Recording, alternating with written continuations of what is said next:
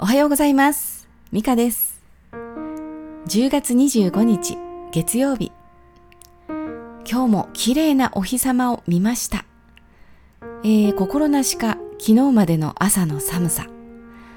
もう冬を思わせるような寒さを感じていましたけれども、えー今朝は割と柔らかい感じがしましたね。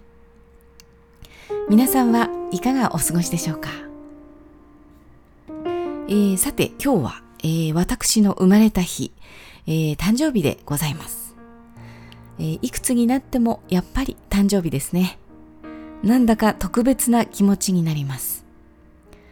えーもう昨日あたりからそわそわしてきてましてね、えー明日はどう過ごそうかなとか、えーまあ昨日あたりからね、ゆったりと、まあ、ちょっとお出かけもしたりしてね、え丁寧に過ごし出し、過ごし出しまして、そう、なんかね、なんだかいい人でいようと、うんしますね。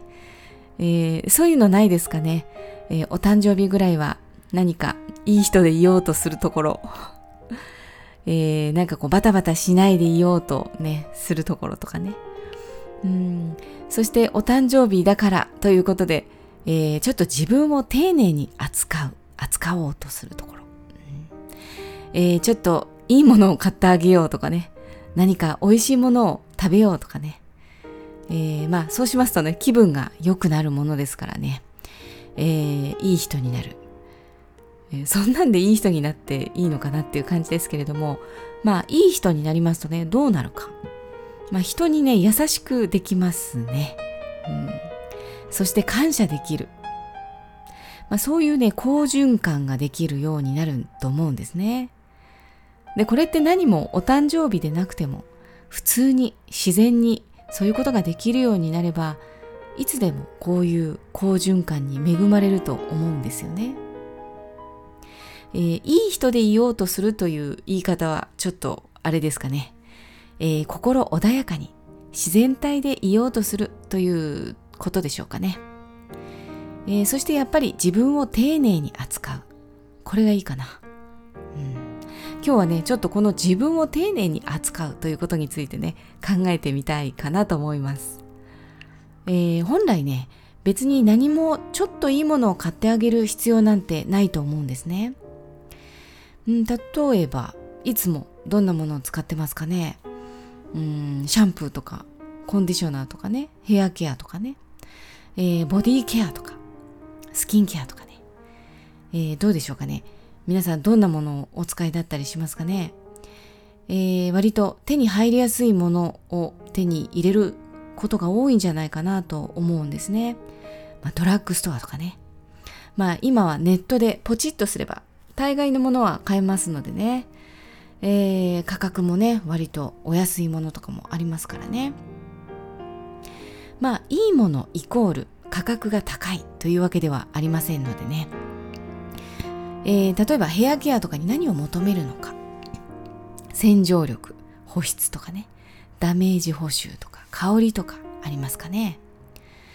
えーそうですね。スキンケアとかもね、何を求めるのかというのはね、結構ウェイトを占めると思いますね。で、私の場合はですね、まあ、実は中学生ぐらいからね、とっても肌が弱くて、まあ、ずっと皮膚科に通っていたんですね。もう月に何回か通っていたと思います。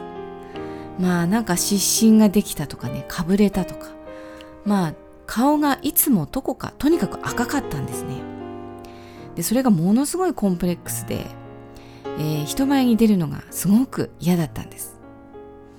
ちょっと今の私では全く考えられませんよね。うん。そしてね、赤面症というんですかね。まあそういう診断を受けたわけではないんですけれども、もう人前に出るのが恥ずかしくて、もうすぐに顔が真っ赤になっちゃうんですね。もうそれはね、自分ではコントロールできないぐらいです。で、面と向かえないんですね。1対1で。でもなるべく直視されたくないとかね。そんな感じで顔を背けたり、えー下を向いていたりしました。まあ、ちょっとね、精神的に辛かったですね。私は人とは違うんだと。顔の色が違うんだっていうふうにね、思ってましてね。もうちょっと変な話、エレファントマン、映画のね、エレファントマンとか、すごいなんか共感してました。うん私はモンスターなんじゃないかみたいなね。まあもしかしたらね、中学生ぐらいってね、まあ結構そういうメンタルになってしまう時もあるんじゃないかなって、えー、そういう時代を送っている人も結構いるんじゃないかなって思うんですけどね。でまあねその頃からずっと私はね敏感肌というレッテルを自分に貼って過ごしてきたんですね。私は肌が弱いんだと。肌がダメなんだと思ってきました、えー、それでドラッグストアに売っているような、えー、こうみんながねキャッキャして選ぶようなものはね、えー、そんなものは使えないと、うん、まあどこか悲しい気持ちもありましたね。えー、そしてね、大学生になってから、その顔の赤みを隠すためにお化粧をしだしたんですね。これはね、結構私的には嬉しくてですね、まあ、顔が赤いのがバレないということがね、精神的にすごく楽になったんですね。えー、そしてメイクにはまりました。で、メイクもね、もうすごいベースの色からいろいろと試しまして、えー、当時ね、大学生なのにアルバイトして、えー、すごいお高いブランドのベースカラーをね、何色も試したりして、えー、ファンデーションもね、パウダーもいろいろと使っていました。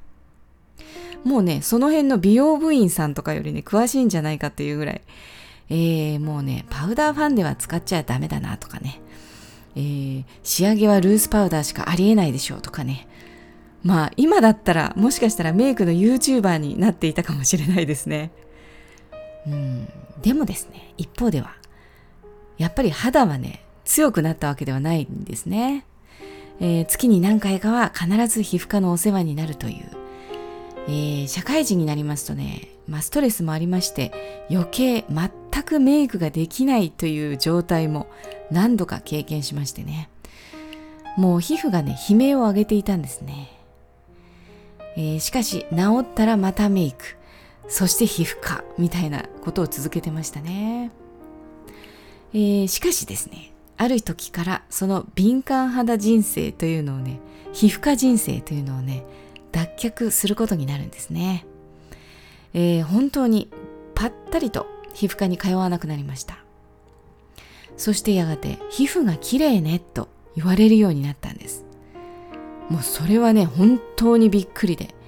もう人生史上初めて肌が綺麗ですよ。もう初めはねうっそもうこの人バカにしてるんじゃないかななんて思いましたけれどもね、えー、次第に何人かから言われるようになりましてね。あれ？もしかして私本当肌綺麗なのかなとかね。思うようになったんですね、えー、エレファントマンと思っていた自分がですよ。さて、何があったのか。なんかこのストーリー、ストーリー仕立てのね、コマーシャルみたいですけれどもね、もうその秘密はこれを使ったからみたいなね、もう、まあ、そんなのはね、ないですね。もうこれを使ったからっていうのでもなくて、秘密でもないんですけれどもね、えー、何をしたのか。続きはウェブでとかいう、明日、また明日みたいなね、ちょっともったいぶらずに言いますね。えー、何をしたかじゃなくて何をしなくなったかだったんです、えー、何をしなくなったか。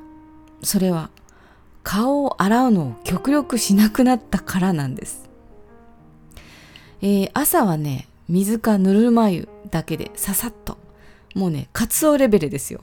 わかりますかね？カツオレベル、えー、ちゃんと洗わないんです、えー、そしてメイクをした日もしない日もえー、家に帰ったら石鹸を泡立ててふんわり洗う。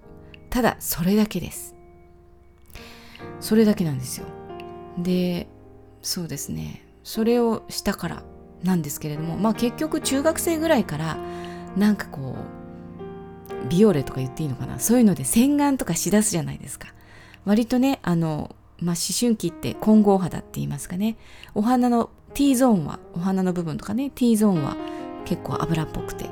でもお肌のねあのほっぺの部分は乾燥してみたいなことでね。でまあ洗顔フォームを使い出すわけですよ。でそれがね結局ダメだったんですね。もうそれだけだったと思うんですよ。